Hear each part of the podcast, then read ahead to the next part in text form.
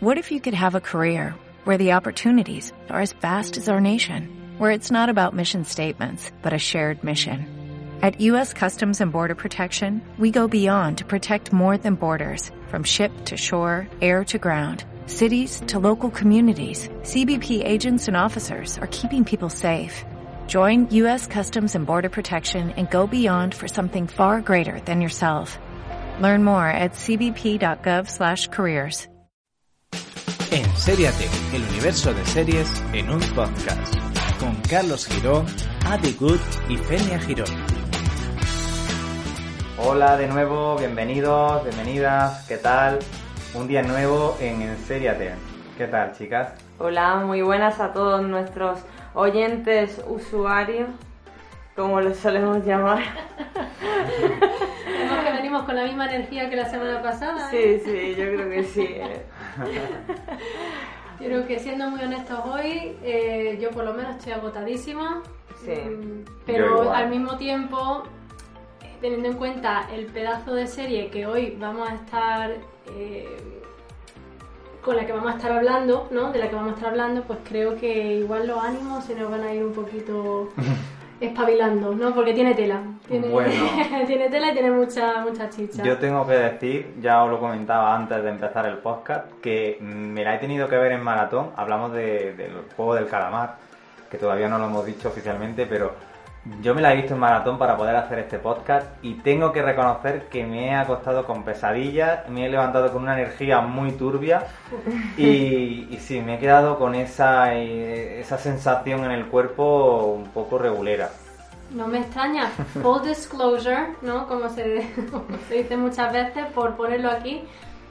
Eh, yo creo que ya hemos hablado en, otro, en otros capítulos como tengo yo una, una versión a lo que es la, la violencia en la tele, particularmente cuanto más gore, pues mm, menos apta para Adi es. Entonces, como comprenderemos, el juego de calamar para mí ha sido uno que he tenido que buscarme las visualas para, para enterarme y ver cómo verla sin verla, por así decir. Complicado, ¿eh? Complicado. Exactamente. ¿Y tú, Fenea? Pues yo la verdad es que me la vi ya hace, hace mm, relativamente no mucho, pero tengo que decir que no me la he visto por el simple hecho de, de que la viese en Netflix y dijese, uy, qué interesante, ¿no? Me la he visto ya por curiosidad, no es una serie que realmente me llamase la atención puesta así en, en lo que es la, la publicidad de Netflix ni nada así. Era como que todo el mundo ya hablaba tanto de, de esta serie que, que dije, mira, me la voy a ver. Es que me la voy a ver, ¿no? Y, y, por supuesto para hacer una review porque es una de las series, digamos que mm, está puesta ya como noticia de que es la más vista en la historia de Netflix. Bueno, Está llegando a, a ese punto de visualizaciones. La presión social hace mucho eso, ¿no? Esa, esa función del boca a boca. Eh, al final todo el mundo quiere estar en la onda o ver lo que está pasando y si, y si lo único que, que se sabe de, de- de esta serie es pues que es un juego un poco macabro y la gente tiene ese morbo de, de saber qué es, pues todo el mundo quiere verla, ¿no? Y hemos entrado a trapo Es casi un fenómeno, un absoluto fenómeno. total. Eh, ¿Creéis que, que está todavía el fenómeno activo o creéis que, que ya se está... Sigue activo, lo que pasa que yo pienso personalmente que este tipo de fenómenos van llega un momento en que llegan a la cúspide, digamos, al tope y ya van bajando, ¿no? Y ahora el juego del calamar se encuentra justo en el principio de la bajada. Yo creo que ha tocado la cúspide hace relativamente poco. Se sigue hablando de, la serie, la gente la sigue viendo, todavía hay personas que no la han visto, obviamente, y sigue estando en el número uno de Netflix, así que todavía es tendencia. Sí, la verdad es que sí. Eh, y bueno, realmente esta serie, mm, yo cuando me la empecé a ver, eh, como que el primer capítulo dije, no sabía muy bien ¿no? de qué iba, pero, pero cuando me empecé a ver eh, este tipo de serie y vi ya un poco de qué podía tratarse, ¿no? Es como que, mm, como que vi un tema como muy recurrente aún así, ¿no? En el primer capítulo dije, bueno, pues otra, otra serie más que trata en temas como tipo juegos como Sau, como tipo la película de Q, ¿no? Mm, como muy relacionado, como que ya ese tema, como que se le había dado ya mucho, mucho ¿Y vicio. cómo ¿no? definiríamos ese tema? Porque la temática está particular de- del juego del calamar, eh, que va, como decimos, con el rollo este de Sao y demás. ¿Cómo definiríamos ese tema de lo que está intentando eh, transmitir? Experimentos socio, sociológicos, ¿no? Quizás porque es poner al límite a, a las personas en situaciones en las que eh, tienen que demostrar eh, hasta dónde pueden llegar por sí mismos y, y lo que harían por los demás, ¿no? Es como, ¿cómo te comportarías con los demás de cara a eh, si tu vida corre peligro o si estás en una situación límite, ¿no? Si sigues teniendo esa empatía por el otro o al final, como supervivencia, como animales que, que somos en realidad, miras por ti mismo y, y te defiendes con dientes. Claro, porque realmente hasta que no pones, tú puedes decir, ¿no? Eh, como persona, eh, voy a reaccionar de tal manera, pero hasta que no te ponen no en una situación así, tú no sabes cómo vas a reaccionar, ¿no? Exactamente. Entonces ahí es como realmente cómo te descubres, cómo, ¿no? Incluso tú mismo puedes mm, sorprenderte de cómo reacciona ante esas situaciones, ¿no? Exacto. Y muchas veces, esto creo que lo estuvimos hablando también tú y yo el otro día, ¿no? Eh, Carlos, el, el efecto de ese despejo, que lo que más impone e impacta es esa sensación de estoy viendo ahí algo que en realidad refleja algo que una posible realidad dentro de mí, que no es congruente, ¿no? Con lo que Claro. pensamos.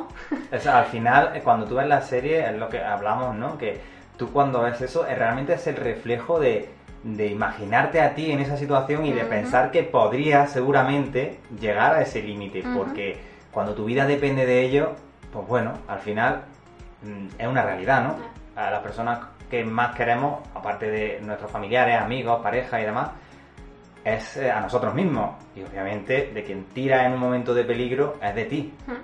Eh, pero ahí, claro, esa, ese, se plantea ese dilema en la serie, ¿no? En todos los juegos, como que van haciendo lazos, ¿no? Unos personajes con otros. Claro. Y claro, ya cuando se cuando te ponen en esa, en esa dicotomía, me encanta esta palabra, lo hemos comentado antes, en la que tienen que decidir su vida o la de una persona a la que quieren, pues claro, ahí ya es un tema escabroso. Claro, pero si te das cuenta, mm, no todo el mundo. La, una de las reacciones más comunes es ese in- instinto de supervivencia reaccionando ante un miedo, ¿no?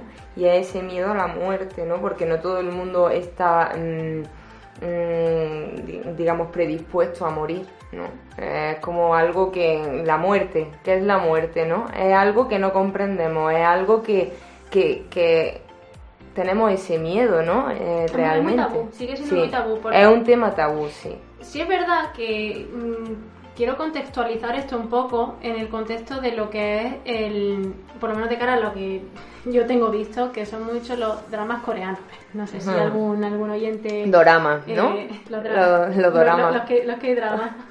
Ah, Dorama, ¿cómo se-. Doramas. No Doramas. doramas Bueno, pues todavía. son. eh, no es como tal. Sí, son como. Digamos, como mm, llamar una novela. eh, allí, eh, ¿no? En Latinoamérica, como los latinoamericanos tienen las novelas, pues los coreanos tienen los doramas. Yo lo he escuchado con que Ah, drama, o sea, solamente- o sea, como... no Y son como, drama. sí, son muy dramáticos. De hecho, Mm. es- son historias que, ¿no? Tiene, contiene ese drama, ese amor, ese, ¿no? Ese Eso por, desamor. e- por ese aspecto. La- lo que sí, eh, aquí igual no vemos tanta característica de los. de yo es que los conozco como que dramas, pero vamos, que esa característica a lo mejor que tira mucho el romanticismo no la vemos aquí, pero sí hay una cosa que tienen casi. eh, que se ve mucho y es esa, eh, ese empuje a uno a empatizar con, con lo que es el- las decisiones malas que toman los personajes. Eh, si- siempre much- meten muchas cosas en, en los guiones de cara a, a incluso la forma de expresarse, las justificaciones. eh, hay mucha psicología detrás de preguntar, ¿de verdad es tan malo el malo y es tan bueno el bueno? Ya. Entonces, por esa parte sí veo muy reflejado al ser una producción coreana. Pero, pero elemento. claro, ¿qué, qué definimos como malo y bueno también? Es que mm, Eso es lo que, es eso es según... lo que se dedica mucho a plantear. Claro, es la ética, la moral de Mm. cada a persona, romper ¿no? los estereotipos también, porque eso también es interesante, que yo creo que este es otro de esos temas que hay que apuntar para otro podcast. Me parece interesante comentar...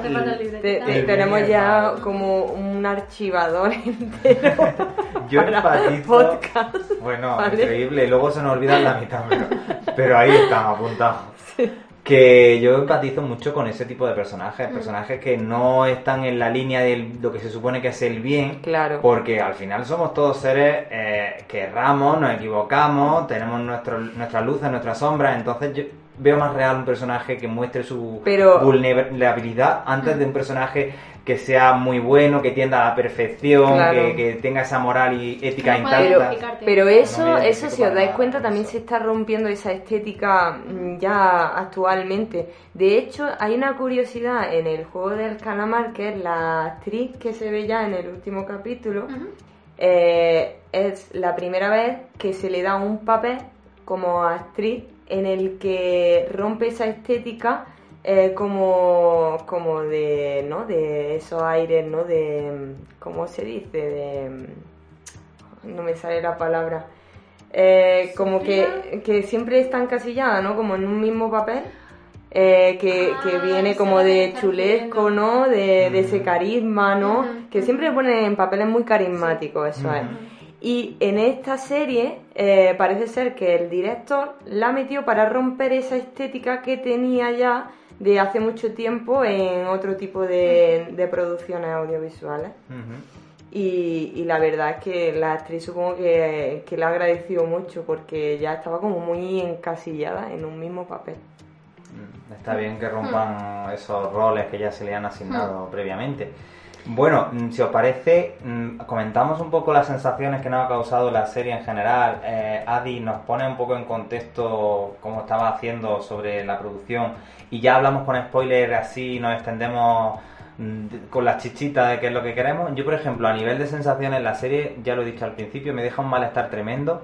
Es una serie que recomiendo ver si te gustan este tipo de experimentos socio, sociológicos en los que pues, se pone un poco al, al- al ser humano en- entre las cuerdas ¿no? y tiene que decidir cosas que, que no haría en su vida qui- quizás cotidiana.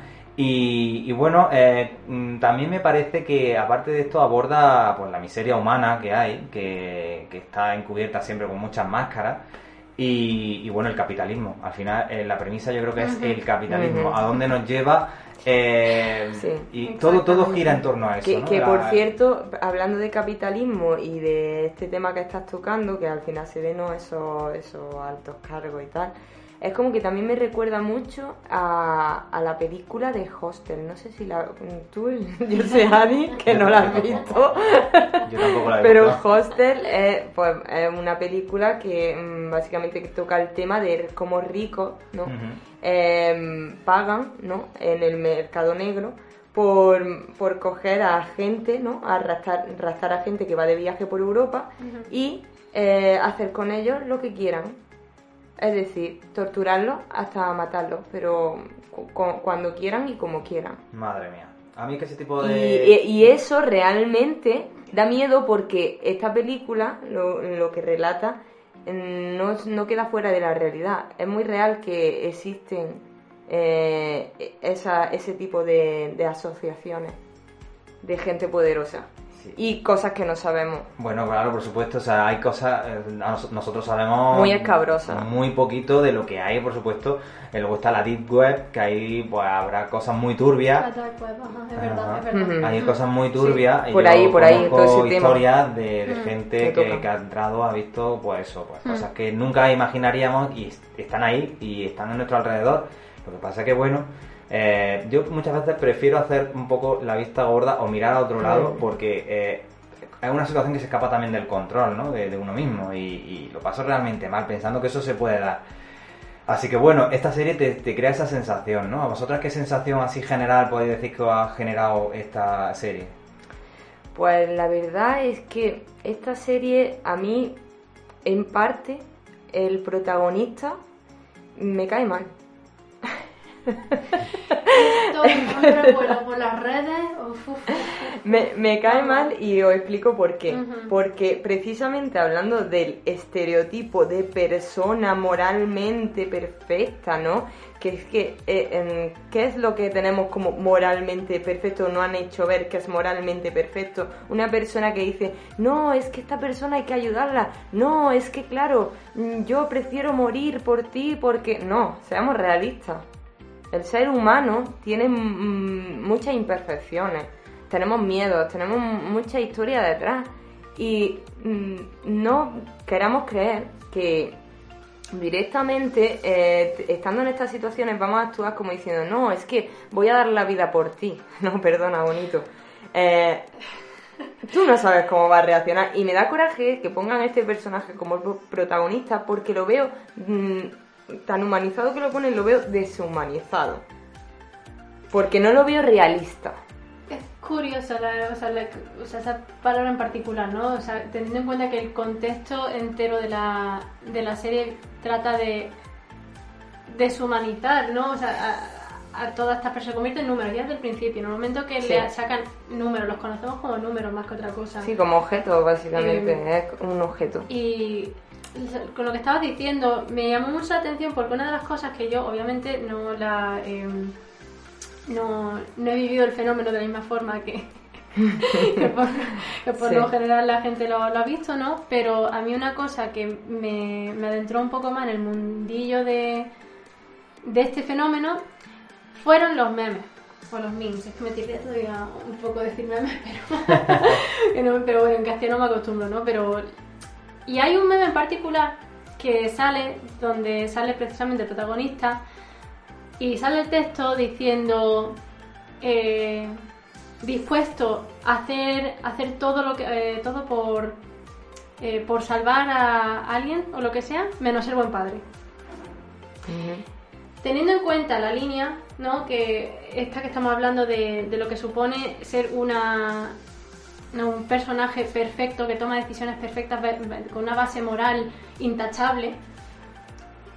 Si evaluamos, por ejemplo, las decisiones que iba tomando de cara a la hija, cuánto en realidad el historial que había con la hija, con Sí. la mujer, etcétera, eh, había muchas carencias ahí, donde Claro dices que había un personaje que tan dispuesto, no tan dispuesto a hacer eh, todo por lo que es moralmente correcto y verse al mismo tiempo en realidad la Yo paternidad ahí. Que ese personaje, mm, yo lo, yo lo veo desde el principio, es un personaje con sus defectos, obviamente, tiene, pues, son eh, los vicios, digamos, la ludopatía, que también se, te- te la, realmente la serie habla de ludopatía, porque toda esta gente también te abre un melón ahí interesante de decir, venga, ¿quién es ludópata? ¿Y por qué? ¿De dónde viene la ludopatía? En gran parte mucho el juego viene de esa necesidad de, de ganar dinero, de, de- de llegar a un objetivo que nunca pueden llegar. ¿no? Y este personaje tiene esa necesidad, se convierte en un ludópata, eh, va a carreras de caballos, eh, apuesta en máquinas y todo porque quiere conseguir un- una realidad para su hija, un, pues donde estén los dos pues, con dinero, tengan su casa, tengan su seguridad y no lo consigue. Entonces, luego yo creo que el personaje es el más humanizado quizás porque dentro del juego del calamar las otras historias que te muestran son personajes ya más bajos, ¿no? En ese sentido más que han tocado mm, quizás más fondo. Más fondo, sí. Y él es la parte humana. Es la parte, dentro de sus defectos, por supuesto, tiene esa parte de preocuparse un poco más por los demás, pero ya una vez está dentro, porque fuera también te puedes plantear, bueno, ¿y qué pasa Claro, con su pero- hija, no? ¿Por qué, por qué la estás relegando tanto? No pienso que la esté relegando a un segundo lugar, sino como que no es capaz de lidiar con su situación personal y involucrar a su hija. Entonces yo creo que el personaje pues se ve desbordado, es un personaje infantilizado, de hecho, vive al principio la primera escena Mm. me recordó a un personaje pues muy infantilizado, que vive todavía con su madre, que es muy mayor, Mm. que, que no tiene responsabilidades, es muy del síndrome de Peter Pan, De ¿no? hecho, sí, sí, se, se ve como tú dices, que parece un niño, un niño en la, en la piel ¿no? de un adulto, realmente ya, ¿no? Y, y lo ves así porque mm, realmente no, no se ha visto, o sea, no, no ha tomado realmente las riendas, ¿no? De, de su vida.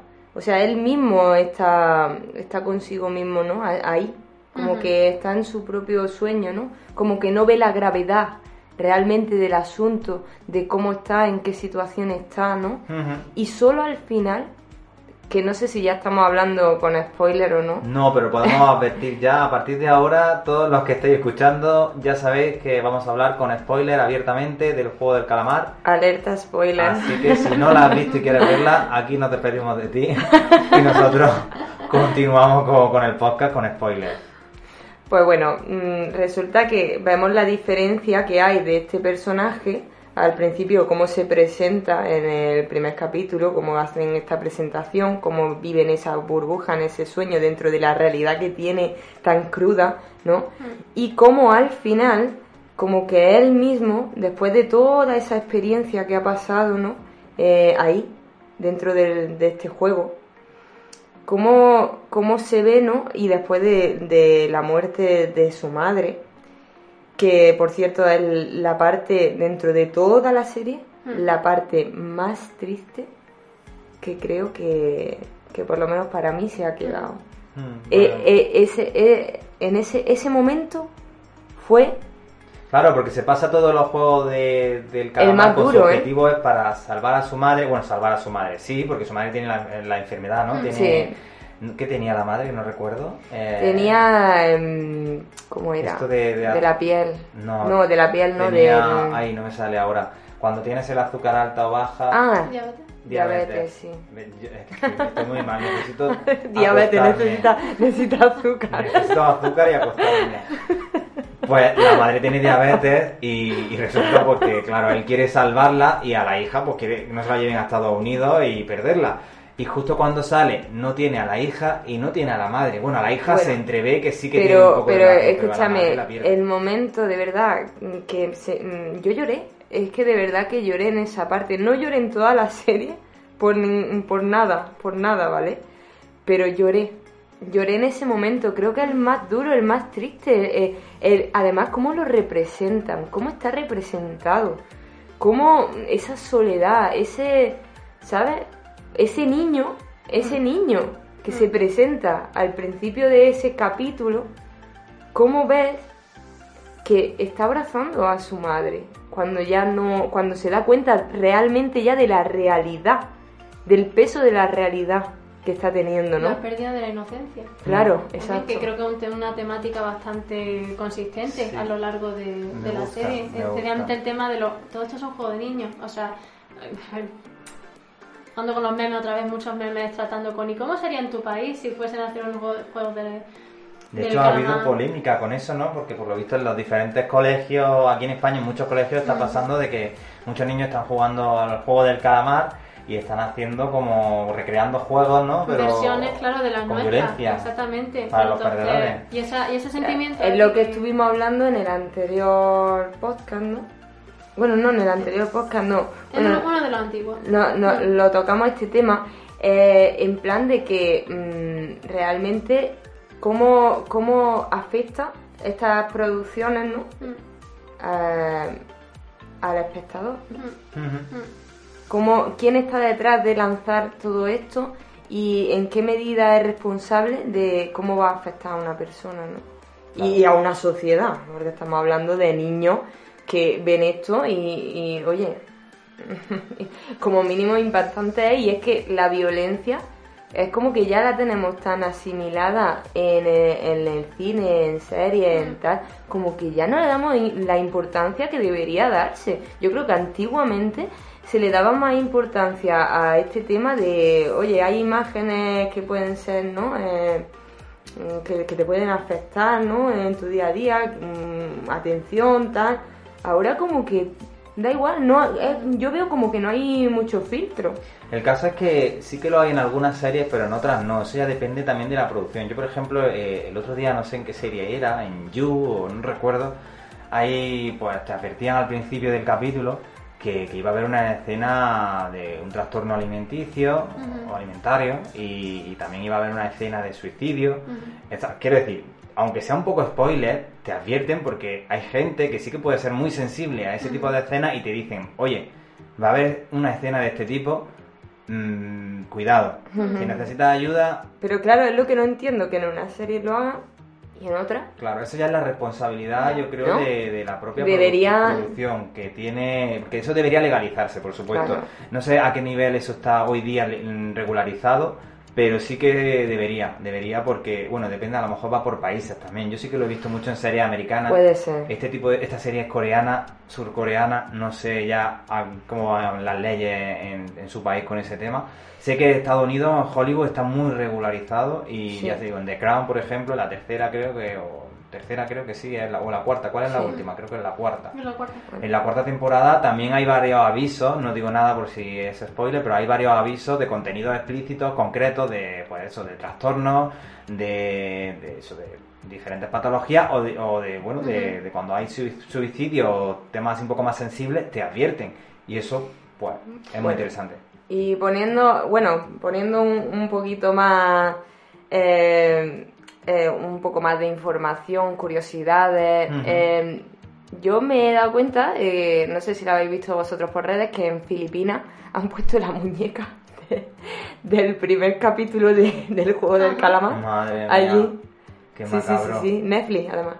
Ha sido quien ha puesto el fili- Cuando mueve los ojos así, rollo que se está quedando. Y además con la musiquilla esa del primer capítulo que dices, madre mía. luz roja, ¿no? O algo sí. así. Na, na, na, sí, algo de eso es que no sé. Ese capítulo es impactante, ese momento inicial en el que los personajes empiezan ¿no? a correr sin, sin saber que se van a encontrar y empiezan a eliminarlos de Entran una en manera pánico. muy Y sutil. entran ¿Y en vosotros? pánico, Para madre mía. Precisamente de ese, de ese primer capítulo, eh, ¿cómo, ¿cómo viviste ese primer capítulo de, de cara a lo que a las expectativas que había? O sea, en plan, ¿vosotros esperabais en ese primer capítulo cuando se hacía la eliminación que eso sería lo que fue?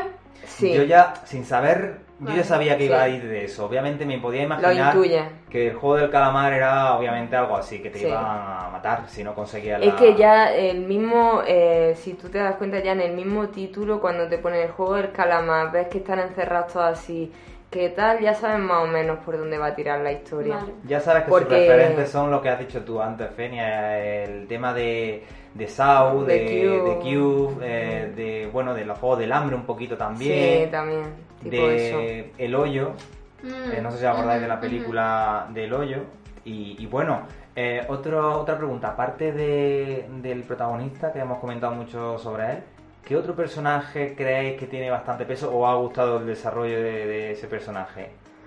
Pues mira, a mí el, el- realmente el anciano, a mí es un personaje que me gusta bastante. Yo con el Menudo anciano, giro, el anciano al final. tengo Sí, sí, sí. Pero Estaba medio dormido viéndolo y digo, ¿cómo Pues- es esto? Pues a mí, a mí, mm, te lo digo de verdad, que a mí ese personaje, mm, fíjate que es el protagonista, como que le cogí yo esa tirria, pero sin embargo, el anciano me cae bien. Yo creo que hubo una cosa con el No, que- y no sé por qué, no te puedo explicar por qué, pero a lo mejor yo soy muy única. A lo mejor te y estoy, ternura. no, y estoy harta a lo mejor de esos protagonistas idealizados y, y tal, y a lo mejor mm, estoy a favor de los villanos o gente que ponen antagonistas o no sé, pero Es que creo que ser. incluso el rol del anciano, en este caso, eh, estamos hablando que la premisa de la serie entera va en torno a lo infantil, a, lo, a la distorsión de lo infantil, a, lo, Ujú. a lo que es la. mm, mezclando lo infantil y lo macabro, ¿no? Cuando hablamos del anciano, el anciano, por una parte, eh, casi representa, o, o sea, esta, esta madurez, ¿no? Cuando pensamos en los ancianos, son algo a seguir, es lo contrario de lo infantil. un ejemplo. Pero a su vez También. también infantilizamos muchísimo el concepto de una persona anciana, o sea, míralo con el tema de la demencia, ¿no?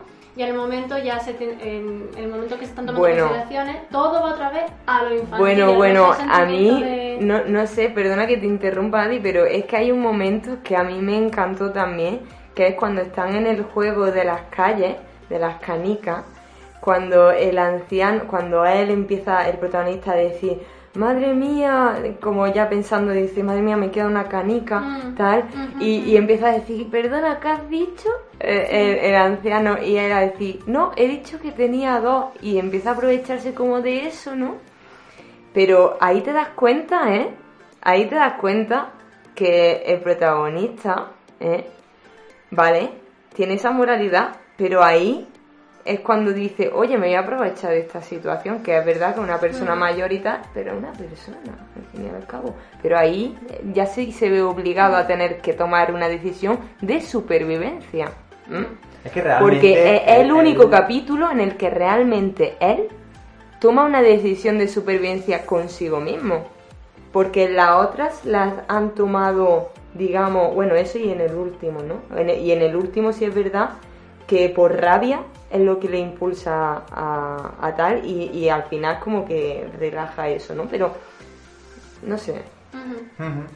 Yo sí creo que el protagonista mira también por él. Lo que pasa es que lo mira desde una visión un poco más. mm, Sinceramente, yo si me viese en esa situación, quizá quiero pensar que podría ser un poco así también, ¿no? Por ejemplo, en la, en la prueba esta de- del puente con los cristales falsos y los que El aguantan vidrio. el peso, eh, ahí sí que se ven ciertos personajes como que pierden la paciencia e empujan a otros, ¿no? Como diciendo, mi, mi supervivencia antes que, Que la, que la tuya, ¿no? Sí, él- pero no piensa él mucho. está el porque- último, entonces no le da tiempo tampoco a tomar ese tipo de decisiones, ¿no? Pero Oh. cuando las tiene que tomar, las toma. Es decir, con la canica o al final. Entonces yo creo que es un personaje más como otros, pero que lo toma, de, o sea, toma sus decisiones de otro punto de vista que está También un poco tiene más suerte. ¿eh? pero también tiene bastante suerte de no tener que tomar tantas decisiones como han tomado otros personajes eh, ahí. Es como, vale, voy a jugar al juego, Sí. pero me van a matar, sí, pero yo no voy a ser el que mate. O sea, como Claro. por ejemplo eh, el mafioso este, que siempre por las noches, ¿no? Formaban barricadas y iban a matar a los otros para quitarse a jugadores potentes o a más gente. Esa gente me parece muy rastrera, o sea, eso ya es lo más bajo. Cosa que no comprendo en esa noche que estamos hablando, en ese capítulo en el que eh, está todo el revuelo ese, ¿no? Que muere muchísima gente, ¿no? Sobre- mm, sobreviviendo, ¿no? Sí. Esa noche. Vale, pues en ese caos es lo que, lo que yo no llego a comprender la serie es cuando dice el anciano, pará, pará, estoy asustado. En ese momento, ese hombre mm, sabía lo que se enfrentaba y se metió ahí. O sea, que realmente podía haber muerto, ¿no? Claro, se O sea, se enfrentó totalmente, él se enfrentó abiertamente a que podía morir, pero sin embargo en el juego de las calles no lo mataron, se lo llevaron, es lo que no entiendo. porque, bueno, claro, que tampoco yo lo entendí. Es que bien. no, no tiene mucho sentido O eso, sea, porque eh, si él obviamente se metió para sabía morir... que era el, el que manejaba todo el cotarro, pero Claro. eh, sí, claro, o sea, bueno, a lo mejor tenían un plan de contingencia Mm. preparado por si se veía en peligro de poder Pero- rescatarlo, pero claro, era un pero- riesgo que, él- que él asumía, ¿no? Pero eso es lo que nosotros mm, pensamos, pero realmente mm, podría ser o no. Creo que esto, y ya sí también podemos hablar un poquillo de, de, de este, este final, ¿no? Pero creo que incluso hay muchas cosas que no quedaron muy resueltas, que incluso quedaron un poco en conflicto en esta temporada, que igual veremos en la siguiente. Porque yo, por ejemplo, estoy todavía con el tema de los órganos, por ejemplo. Bueno, en la siguiente ¿Se ha- que se no se sabe, no, No, no. no se sabe si va a haber una segunda temporada todavía. Bueno, ya te había digo pensado yo que por sí. pero Ya te digo yo que sí.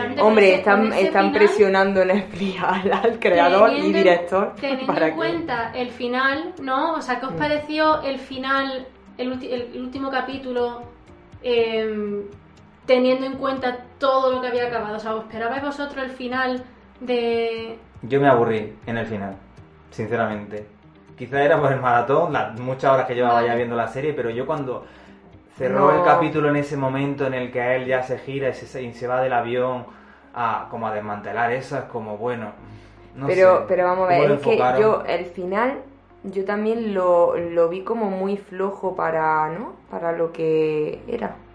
Sí, y otra cosa que me impactó, que eso fue otro giro, mm, para mí por lo menos, fue descubrir que el hermano de, del policía infiltrado era el líder este que estaba allí dentro. Bueno, que, sí, que yo pensaba que era, no sé por qué, creo que no me enteré en esa parte de la historia, pensaba que era un hermano menor al que iba a rescatar. Eh, y cuando vi que era un hermano mayor y que era él era un pipiolo al lado de- del líder, dije, madre mía, digo, pues claro. Pero es que esa historia se quedó un poco acogida por pinzas, ¿no? Es como que... Por eso digo, yo, no es que a mí se me hace eh, to- toda esa movida ahí que fue tan como random, casi, Y, y no, y O aparte sea, que yo creo que realmente- protagonismo para que luego se resolviera Yo creo así. que es que igual Realmente yo creo que no ha muerto, ¿eh?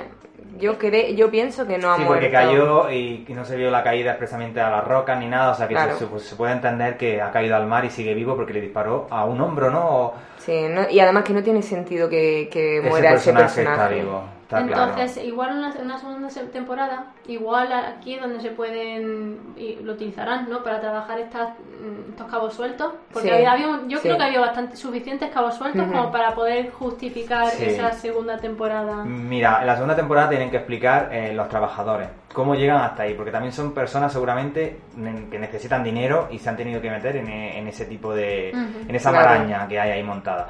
Porque cuando le quitan a uno de los, Sí, de le los- meten un tiro. el- la máscara y es un chavalín, eh, ahí se da, te das cuenta, di- dice uno de los personajes, si eres un niño, Que por cierto, muy interesante toda la estética de la serie eh, y además cómo han hecho, ¿no? La, o sea, el director y el guionista, cómo ha hecho la jerarquía dentro del mismo juego, ¿no? Es como bastante interesante, ¿no? Todo, todo eso y la estética, sobre todo las escaleras también por donde pasan a los juegos, que esto también me, me quería comentarlo, que está, mm, que está representado por un cuadro famoso de las escaleras Sí. estas de infinito y tal, que no me acuerdo cómo se llamaba el cuadro, la verdad, pero que, que además está, está inspirado en eso, ¿no? Eh, la estética eso de juego de niños, porque es que al final eh, la, la serie torna eso a niños, ¿no? Es como todo muy, Que si te muy pones a pensar- infantil. es que la temática del capitalismo Sí, sí, sí. y la temática de, de- de lo que es la infantilización, ¿qué somos las personas en un- una sociedad capitalista? Si no niños, Claro, básicamente somos niños. atendiendo, o sea, Niños jugando a ser adultos. que nos van marcando la, la Creando estas regla necesidades que tenemos que cumplir de ya, o sea, se nos tiene que satisfacer las necesidades ya, como un niño. y compitiendo los unos con los otros, pues llegar al primer Entonces, puesto y sentirnos eliminados si no llegamos, o sentirnos de menos. Claro. Es una crítica totalmente a la sociedad en la que vivimos. Y bueno, mm, para concluir, sé que nos quedan muchas cosas por comentar, pero es que esta serie da para tres podcasts por lo menos. Ya ves, madre mía. Para concluir, eh, no sé, ¿qué, ¿hay algo que queráis remarcar de, de la Sí. serie en general, aparte de todo esto que hemos comentado? Sí, ese pelo, ese pelo rojo del, del protagonista al final del Eso también da para un especial de pelucas mal puestas en una serie. Madre mía, pero alguien se ha planteado el porqué de, de eso, porque el director ha querido ponerle ese pelo de señora, de- no sé. De señora de mediana edad que quiere dar un cambio a, a su vida y se pinta el pelo rojo. A ver, que el, pe- el pelo rojo lo veo, pero es que el, el, el cortecillo ese, no sé, me parece como No, muy raro, broma, ¿no? Con su cara, pero... pero sí que es cierto que no le pega. Yo siento que desentona un poco con todo. ¿eh? Sí. Quiere darse un cambio y se lo hace. Podían haberle dado un cambio radical sin tener que ponerle ese pelo tan mal puesto. Podían haberle puesto un pelo rojo bien puesto. Pero bueno, eso ya es a nivel de, Sí. de crítica nuestra. Sí, sí, sí. La verdad que sí, porque para opiniones hay muchísimas. Mira, yo me quiero, me quedo con, por supuesto, con el personaje del amigo de la infancia del protagonista que va oscureciéndose a medida que avanza la serie. Mm. Te lo pintan al principio como el hijo perfecto, el tal, y luego te lo van mostrando con los problemas económicos. eh, ya va saliendo un poco toda la mierda que tiene ese personaje. Y ya no solo eso, tú lo ves al principio como un personaje éticamente y moralmente correcto. Y cómo ese personaje al final lucha por sí mismo, como lo hace la gran mayoría. Y al nivel de, de, bueno, de salir ese animal que lleva dentro y de matar a su mejor amigo o uno de sus mejores amigos de la infancia por, por bueno por resolver sus problemas actuales económicos Pues sí. Bueno, y ya yo para terminar, la última curiosidad que voy a decir sobre el juego de calamar es que, si os acordáis, las tarjetitas que van dando de mm, a, a- a los jugadores, ¿no? Para que llamen, eh, ese, ese número, ese número es real. Ese número es real y el dueño de ese número dice que ha, reci- ha recibido un montón de llamadas después de lo de el éxito de la serie. yo monetizaría eso de alguna manera sabes lo que te digo ofrecería pobre, de algo pobre hombre, pobre hombre, lo que ha tenido que sufrir con todas esas llamadas, ¿eh? Aunque sí es verdad que sí se ha lucrado, lucrado, que leí el otro día, era eh, un vendedor de las galletitas estas del... Que, cuando, ¿Cuál fue la segunda? Me parece que fue la segunda, la de que tenían que... La aguja y la- aguja y Hostia, lo de la galleta. Qué lástima, ¿eh? Cuando el le tocó hombre- la estrella. El hombre que... El paraguas, ¿no? La estrella era relativamente fácil. El hombre que al parecer que se dedica se dedica en, en una calle en particular, me parece o algo así que es un famoso, se ha hecho famoso y está, o sea, negocio. Vendiendo galletas el a negocio que ha hecho después con esto, que hubo. Que hubo eso con son esto- cosas súper fugaces, ¿no? Es decir, ese hombre ahora mismo seguro que se forrará en un montón de... en poquito tiempo, pero luego eso hasta cuando pase de moda, porque pasará, porque funcionamos por moda y tendencias súper express. De Dentro de un mes sabe quién se acuerda del juego Otra del vez como calamar. los niños, nos entretenemos con un juguete y, Y a pasamos los al tres siguiente. Y días nos pasamos al cansamos, siguiente. claro. Y, de esto, y, y de esto al Así. juego del calamar. Y cerramos el círculo en este episodio. Exactamente, que pues nada, y a ver, yo me espabilo un poquillo después de, Sí, sí, Sí, sí. sí, sí. de, esta, de esta movida, pero... Es que siempre hablas con nuestros usuarios, espectadores, nos espabila bastante. Eh, eh, nos dan dopamina o como se Sí, diga. sí, Sí, sí. ¿eh? Muchas gracias por estar ahí y vernos porque nos anima bastante ¿eh? después. Sin saberlo, vamos. Y, y ya está. Y bueno, en el siguiente nos esperarán cositas más interesantes, así que estar, estar al tanto de- del siguiente episodio. Y ya está, y que, que si queréis dejarnos algún like, yo lo dejo por ahí. Porque En el podría aire, en hacerlo, el aire, lo ha hacerlo. dejado muy en el Pero aire. Guiño, guiño, mm, codo, codo. Bueno, y nada, pues chicos, un placer de nuevo estar aquí y nos vemos la siguiente, ¿no? Siempre un placer. Siempre. A la siguiente nos vemos. Muchas venga. gracias. 嗯，啊，阿彪。